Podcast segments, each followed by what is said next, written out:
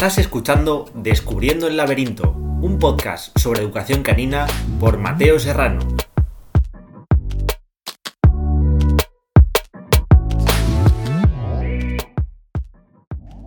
Hola, estamos otra vez aquí en Descubriendo el laberinto y hoy es nuestra primera entrevista.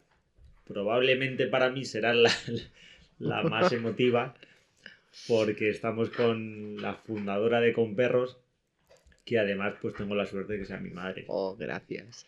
Creo que no había mejor eh, motivo para, para que fuera la primera, pero también creo que, que va a ser la más interesante porque yo conozco su trayectoria, conozco gran parte de las cosas que ido haciendo con, con perros y, y porque creo que, que no podía ser de otra manera. Entonces, buenas tardes, Eva. Hola, Mateo. Sí que me gustaría empezar con, con el principio, con por qué con perros, por qué el nombre. Y antes de que nos lo expliques, sí que me gustaría intentar que hicierais una imagen, una imagen de- mental de lo que es el logo. Y el logo es una persona de rodillas con un perro sentado, donde sus dos narices eh, se están tocando y forman un pequeño triángulo. Entonces, cuéntanos por qué con perros. Bueno, pues es como muy obvio, o sea, porque nuestra vida empezó a cambiar cuando llegaron los perros, porque con perros es la vida mucho mejor y porque queríamos hacer todo con perros. Y aunque hay, ha habido momentos en que ha habido otros animales, pero siempre era con perros. Entonces es que era muy obvio, con perros. Entonces, una vez hecha la, la aclaración de por qué con perros, que Sí, creo que era muy obvio para, para todos, ¿cuándo empieza con perros y, y sobre todo por qué nace la idea de esa necesidad de, de- de que con perros nazca de alguna manera? Pues mira, cuando llegó nuestro primer perro, que recordarás bien, Techo, un golden lindísimo en nuestra vida, empezamos a darnos cuenta que no, no- no sabíamos mucho de, de la especie y empezamos a formarnos. En aquella época, la formación que había, o sea, César Millán estaba en lo alto, y la formación que había era, lo que aprendíamos era sobre todo dominancia, unas cosas que no cuadraban mucho con nuestra personalidad. Entonces cada vez empezamos a formarnos más con personas casi todas de fuera, porque aquí lo que había, el panorama era bastante árido, Desolador. desolador, sí. Y aunque hicimos una formación al principio reglada, pues no sé, nos juntamos un conjunto de personas, que éramos cuatro en principio, sí, éramos cuatro, hace muchos años, no me acuerdo, uf, más de eh, 15 años. Sí, yo creo que fue en el 16, 2009, Sí. puede ser, 2009. Y fundamos con perros con la idea, un poco loca, de hacer terapia con perros. Porque una de las personas que formaba parte de, de los socios era... Bueno, hicimos una asociación sin ánimo de lucro para ayudar con perros. ¿Ves? Con perros. ¿Por qué con perros? Pues con perros.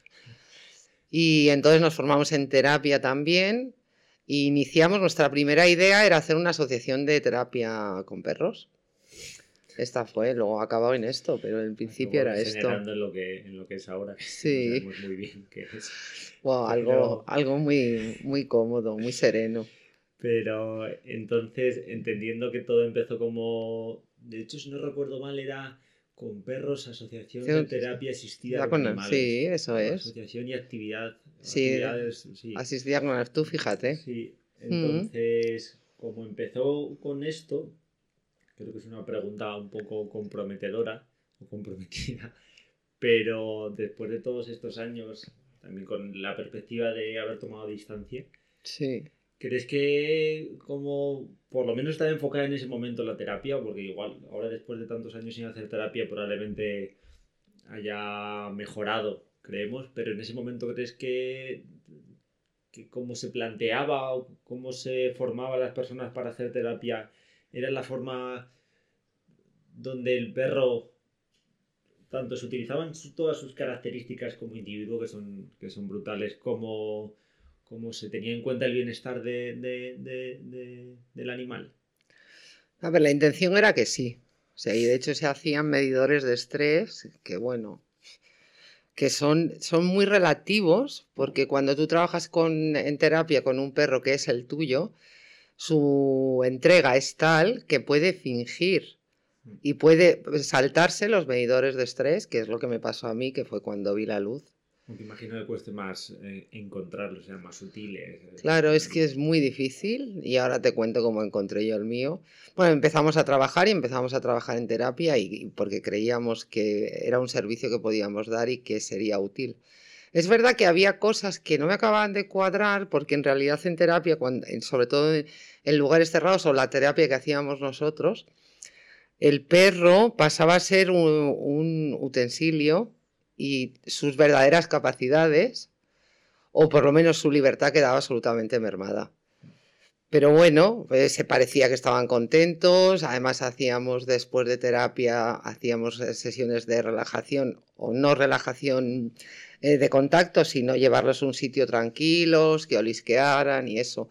Pero, curiosamente, uno de mis perros, el que más ha trabajado en terapia, Techo, homenaje absoluto a Techo porque era el mejor golden del mundo. Bueno, no, que tengo otro golden, pero vale. Era en ese momento el mejor golden del mundo.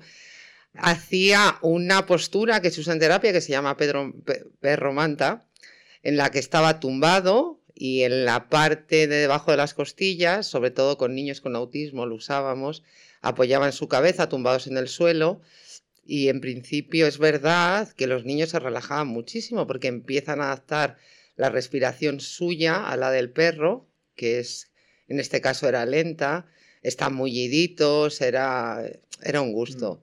Y de hecho estaba tranquilo, tumbado, de lado, venía un niño, estaba cinco minutos, tal, él seguía tumbado y yo entendía que estaba cómodo, pero de repente me empecé a dar cuenta de que olía, empezó a oler. Y por no, esto es por, por hacer lo que yo le pedía, que de verdad que no era nada forzado, o sea, llegaba, se tumbaba, hablaba, le acariciábamos, se ponía el niño. Creo que el estrés empezó a salir en el olor corporal, corporal. Y entonces me di cuenta que algo estaba fallando. O sea, yo estaba exigiendo sin darme cuenta a un perro hacer por mí algo que a lo mejor no estaba cómodo del todo. También creo que, y esto pasa con muchas cosas, con cómo se trabajan con los perros, es que como el trabajo estaba tan asociado a la comida y Sí. teniendo Golden, que, la comida es algo que les priva mucho, eh, se pierde mucho el- la parte más natural de conectar con él. O sea, era una, una conexión con la persona un poco, no forzada, pero sí No, condicionada era, sí, a- a era, algo. superficial, sí, sí, Entonces, claro. Porque yo sí que recuerdo que después, años atrás, o sea, años después, eh, hubo una, un- una entrevista con una familia que tenía un Sí, con Mango. con sí. otro Golden, que, que al final el desarrollo de- ha sido muy diferente porque Sí, se le ha permitido más ser, ser lo que es, que es un perro, y explorar, y investigar, y ser muy seguro. Y, y, y la interacción fue mucho más eh, bonita, diría, pero más natural desde fuera, y porque estaba siendo Mango como individuo conectando, comunicándose con ese niño. Claro, pero ahí ya habíamos cambiado cosas y entonces cuando para esta entrevista, si te acuerdas, yo puse la condición de que Mango iba a ir suelto, era en un espacio abierto y si él decidía que se iba, se iba No y no iba a ver. Curiosamente a Mango Sí. el niño le flipó Sí, y sí, sí, pero, entonces pero creo que fue diferente, claro. Yo creo de todas formas, Mateo, que ahora mismo la terapia va más encaminada a, que el perro interactúe de forma libre, o, o espero que sea así, ¿eh? No estoy muy Sí. puesta, Sí, pero espero que se aprovechen las cualidades propias que tiene cada individuo, eh, cada perro, y además que se elijan perros en los, a los que les gusta mucho el contacto social con personas, que no se tan, los trucos no son tan importantes, o sea, porque el hecho de que en un entorno eh, cerrado con niños con dificultades o con personas con dificultades, solo el hecho de que entre un perro ya es eh, maravilloso, Mm. no hace falta que haga nada más, o sea, no hay por qué disfrazarlos, ni tienen que coger cosas, ni Creo, ¿eh? que creo que va más encaminado a. Ahora mismo está enfocado de otra manera, o espero. Sí, sí, pero pues, creo que al final, como ha ido desarrollándose la terapia, pero también la educación canina, es eh, utilizar menos la comida como, como, recurso. Claro, de hecho, en una situación social no tendría que aparecer la comida. Nada, cero. Estás condicionando una parte social a algo apetitoso eh, y desaparece la parte comunicativa que debería ser la, la, esencial. Yo, con quien conoce aguacate, sabe que a él no le gustan mucho los niños. Pero hay con una, una, una niña que es, que, que, es hija de uno de nuestros alumnos, que, que, tiene una, conexión desde, desde, que vio a esa niña, adora a esa niña. Y iría con ella al fin del mundo. Y la forma de comunicarse con ella es tan sutil, tan tan, tan fácil para él y para ella, que si esa, esta niña en este caso algún día le hubiese dado comida, probablemente la relación habría sido diferente, porque habría aparecido un elemento que hace que todo sea, bueno, pues que pase a, a, esperar de esta persona algo que condiciona la forma de, de moverse, de interaccionar y de, y de, y de todo. Y sobre todo porque son emociones diferentes. O sea, tú cuando estás con un amigo hablando, estás contento y no le das de repente una hamburguesa. Esto mm. hace que sea hasta raro o que no sé. Entonces esto sin parecerse, pero se parece un poco... una expectativa tanto en el animal como en, como en la persona. O sea, mm, crear la expectativa de recibir algo por, por, por comunicarte constantemente y, luego cuando no sucede o quieres que no suceda, aparece la frustración, el, estrés, porque, porque también no le estás no le has dado una información que ahora no es la, que quieres que, reciba. Y esto es un poco confuso también para, ellos, pero, creo que también para el propio niño o para la persona con la que se vaya a trabajar. Bueno, entonces, una vez he hablado de, si la terapia sí o no, que sabíamos que era una, una pregunta un poco... yo te, digo, te diría que sí, pero bien enfocada. Con condiciones. Con, condiciones. hay una cosa importante también, que es que tendría que quedar claro que en cualquier momento se tiene que acabar porque el perro decide que se mm. acaba. Sí. ¿Sabes? O sea, no hay tiempos reglados, porque a lo mejor puede durar un minuto o tres horas depende del entorno, de los espacios, de cómo está de cómodo el perro y realmente si interesa un perro, porque si para vestirlo o disfrazarlo que lleve algo, te puede valer un peluche. Sí, sí. Porque no sé si lo sabéis, pero Eva es técnico en terapia asistida. Sí. creo que no lo había dicho. Parece que está hablando de terapia como como hobby. no, hicimos. no, no. Cuando, no, no, cuando empezamos con esto, empecé la formación en serio, todo además de muy, muy variada. Y desde luego, cuando empezamos en terapia, hicimos, lo hicimos con CETAC, mm. que es una gente que funciona muy, muy bien, que están en Barcelona. Y, y contenta, o sea, estuve contenta. Lo que pasa que luego uno individualmente se plantea las cosas y la vida, y entonces la vida con perros para mí era de otra forma, igual que en educación canina hemos cambiado tanto, sobre todo Mateo, que ha quedado de director y, lo ha llevado, pues eso, al mundo realmente interesante en el que está ahora, el punto ahora en el que estás. ¿Crees que desde cuando empezó la parte de educación canina con perros, que sí que empezó siendo terapia asistida, pero luego enseguida metimos, sí, sí, enseguida. bastante pronto empezó a ser también parte de educación canina. ¿Crees que desde donde empezó hasta ahora el desarrollo hacia dónde va eh, es donde igual tú te podrías sentir más cómoda o crees que, que el correcto, creo que es una palabra que no, no cuadra mucho con esto. No, pero, es el que más se, se parece en el momento en el que estamos. La verdad es que lo ha llevado Mateo. Esto ya no es porque sea su madre, y fundadora, sí, no es verdad. O sea, se confió en él porque, por sus capacidades y por su visión tan personal de, de todos los animales, en general, del mundo de los animales. Entonces empezamos haciendo estas cosas de comandos y de y comportamientos y que aprendieran comportamientos. Y es verdad que, que está bien, es divertido, pero te estás perdiendo tantas cosas. ¿Sabes? Se pierde la conexión con el perro de verdad, o sea, desde la libertad. Y dejas de observar, eh, aunque bueno, esto es muy relativo, mm. pero te, te, pierdes muchas cosas. No hay cosa mejor que un perro libre, haciendo lo que le da la gana. Yo me acuerdo que cuando Mango empezó a seguir rastros, Mango es un golden, empezó a seguir rastros, me dijeron, ya verás, lo has perdido.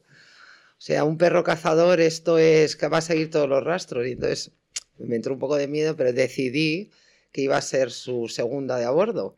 Y entonces empecé... sí, empezó, empezó a seguir, además fue como a los dos años y medio, o sea que no fue de muy jovencito y empezó a seguir rastros, de hecho es un cazador eh, excelente, no cobrador porque se lo come, pero y empecé a seguir con él y entonces él se le subió mucho la autoestima porque yo iba detrás, ignorante de mí, todas las pistas que yo le daba eran malísimas, él me miraba. Y ahora mismo cuando sigue un rastro me espera porque sabe que, que, yo no sé cazar, que él caza muy bien y que, y que yo estoy muy orgullosa de que cace. Y jamás se ha perdido, ni todo lo contrario. Entonces el acompañar a tu perro en su proceso también tiene sentido que empezar a cazar de esa manera con esa edad porque está en la etapa de madurez donde todos los sentidos ya están desarrollados, ya se ve más capaz tanto físicamente como, como sus capacidades intelectuales como para enfrentarse a esa situación. Es un cazador paciente, además, ¿eh? O sea, cuando ve presa acaba cazándola, es paciente. Esto quiere decir que el autocontrol le funciona. Sí. sí. ha trabajado. Y la lo que es la educación canina en general, porque al final ahora también hay como muchos sectores, la educación canina amable, el positivo, el adiestramiento clásico. Y, por desgracia creo que el adiestramiento clásico se ha visto hasta reforzado con todo este, el resto de corrientes porque como que te cuando te, toca lo tuyo que crees que funciona, como que te agarras más a ello para, para confirmar que, que, lo estás haciendo bien y que tú eres el perro y es que consigues tus objetivos. ¿Crees que vamos hacia un buen camino? ¿Nosotros en con perros o en general el mundo? En general, nosotros creo que sí. Sí, sí, yo creo que también. A ver, yo creo que ahora hay demasiada información, demasiada. Es muchísima la información que hay y entonces es muy difícil filtrar, además. Entonces, lo que veo, porque estoy bastante desconectada de redes, de todo, no sigo nada, solo las personas así que me interesan y cursos que me interesan o grupos que me interesan, pero que son muy pocos. Entonces, no sé muy bien qué es la educación amable, porque amable debía ser todo en general, debíamos ser amables unos con otros. No sé lo que creo, o sea, lo que estamos haciendo, lo que estás haciendo tú, a mí me parece que es el camino más interesante. O sea, al final se trata de tener un perro. se, preocupa mucho la gente con la llamada, con cosas que son naturales. Tú ves cualquier reportaje en África y los, las tribus o quien sea va con sus perros y no los llaman ni nada. O sea, los perros van. O sea, nos preocupamos por cosas. Entonces, por un lado queremos tener un animal, por otro lado queremos vivir en casa, por otro lado no entendemos qué le está pasando, tenemos que controlar todo. Entonces, el camino que has tomado tú, que es enseñar, acompañar a un perro en todas sus etapas de la vida para darle seguridad, el enseñarle un poquito de autocontrol, que es lo único que podemos enseñarle realmente, porque en cuanto se separa de la madre ya no hay nadie que se lo enseñe. Hay una, hay una, es que a mí me gusta mucho una, una, una palabra que utiliza mucho Luis Souto. Gran homenaje a Luis Souto desde aquí ahora mismo, el mejor. O sea, no hay nadie como Luis Souto en España. Es aprender a gobernarse. Esto. Esto, es más bonito aprender a gobernarse. Aprender a gobernarse que autocontrolarse. Parece que estás luchando ahí con, con algo negativo. El no, no es verdad. Aprender a gobernarse. Es como es algo, un aprendizaje de uno mismo, de un ser vivo. Sí, sí, aprender a gobernar. Puede ser acompañado o no, pero es con uno mismo, que es como debe de ser. Sí. Entonces, yo sí que creo que, que al final el miedo a perder el control, que, que, no deberíamos de tener, sino confiar, pero el control sobre el otro ser vivo no deberíamos de, de intentar ni, ni, ni plantearnos tenerlo hace que nos agarremos mucho a una llamada, a, a, cosas donde nosotros creemos que tenemos el control, pero no, pero no, es verdad. Claro, pero si le dijeran a las personas que el control es imposible, que hay una pequeña posibilidad de controlarte a ti misma y suele ser remota, claro, no, no, tendrían vida. El miedo a que el perro se pueda escapar, jamás lo voy a soltar. No, que pase algo, que luego que está esta parte social que también es muy dura, ¿no? De las críticas de tu perro, de no sé qué, y luego la vergüenza, o sea, sabes que en un determinado momento, por una circunstancia, te tienes que llevar a tu perro o tienes que dejarle que, que, que, acabe una acción que ha empezado de comunicación con otro perro, pero los demás están nerviosos y entonces pides perdón y, mm. ¿sabes? Toda esta, toda esta parte que rodea, entonces... Los grupos, en general, Los grupos, sí, son duros, cada uno con su escuela, con no sé qué. No, y que, lo que dicen mucho siempre, es que el cachorro tiene que aprender, eh, que otros le marquen para, porque tiene que aprender y pues no mi cachorro no tiene por qué vivir una experiencia mala. Claro. Porque encima es, es que es la naturaleza, ¿no? La naturaleza sería si tu perro y el mío estuvieran en una situación eh, natural, sin el ser humano y ningún aprendizaje, pero al final todos los perros viven con sus propios dueños, tienen sus propios aprendizajes y luego los llevas a un parque y tienen que comunicarse de forma natural. Y es imposible, porque ese perro viene de la casa de ese dueño y el mío de mi casa y el tuyo de su casa. Y lo que ha aprendido cada uno en su casa es diferente. Y de repente no, es que Claro, tienen que aprender así y tienes que... Sí, sí además, teniendo, además teniendo en cuenta que los, recintos en los que se puede soltar a los perros son muy pequeños y además se permanece de forma estática. O sea que lo ideal sería ir a un espacio muy grande en el que se pudiera pasear, andar, que se comunicaran andando, que las personas andaran, no hicieran círculo. O sea, esto es complicado. Que todo, todo, que quiero decirlo, que todo el mundo tiene buena intención. O sea, todo el mundo. Lo que pasa que es eso, que hay demasiada información muy contradictoria y luego de base, de, de bajo está el intentar controlar algo que no se puede controlar. Que es otro ser vivo, así que sí. lo, o sea, sí, pues, bonito Pero aunque quisieras, o sea, dices, voy a controlarlo, imposible. Lo bonito de vivir con otro ser vivo es que es un ser vivo autónomo, que siente, que padece, que, que toma decisiones y, y nos cuesta entender que puede tomar decisiones y que eso no conlleva que es que entonces esté por encima de mí, que esta es la, la frase de es que, claro, tiene que entender que, que tiene que estar él supeditado todo lo que yo diga y tiene que tener el control de lo que yo le quiera de él en este momento. Y creo que por suerte pueden tomar decisiones y esto mola. Claro, lo que más, fíjate, lo que más me gustaría a mí en la escuela que la gente saliera de la escuela de con perros, confiando en su perro. Esto sería lo mejor, o sea, confiar en su perro. Esto, esta es la base de todo, llegar a, comprender y a confiar en tu perro. ya está. que, sería recíproco además, ¿eh? del perro contigo. Tienen que entenderse y, comunicarse, porque creo que la comunicación es lo más importante en cualquier relación. Al final, el ser vivo que se siente escuchado es el que no va a tener necesidad de, de ladrar, de gruñir, de, de, dar otras señales de comunicación que no sean las que sé que funcionan. Normalmente todos los problemas surgen cuando no se sienten escuchados con todo lo que dicen y es que ahora quiero que mi perro no ladre, ahora quiero que es que mi perro, ya, pero si es que tu perro no se siente escuchado y todo lo que hace porque esa comunicación no le está siendo útil. Entonces, ¿por qué crees que la comunicación es tan importante en la relación con nuestros perros? Bueno, voy a más allá. En general la comunicación es importante con, entre seres humanos también. Entonces, es que la comunicación es la base. Ambas especies somos sociales y aparte, o sea, los perros no existirían sin los hombres, o sea, forman parte de nuestra historia, de nuestra vida, han decidido formar parte, o sea, se han transformado en una especie que forma parte de nosotros, que son grandes comunicadores, que nos comprenden ellos, que esto es terrible o maravilloso, ellos mejor que nosotros a ellos. ¿Por qué? Por una razón, porque se dedican a observarnos, cosa que nosotros no hacemos con ellos.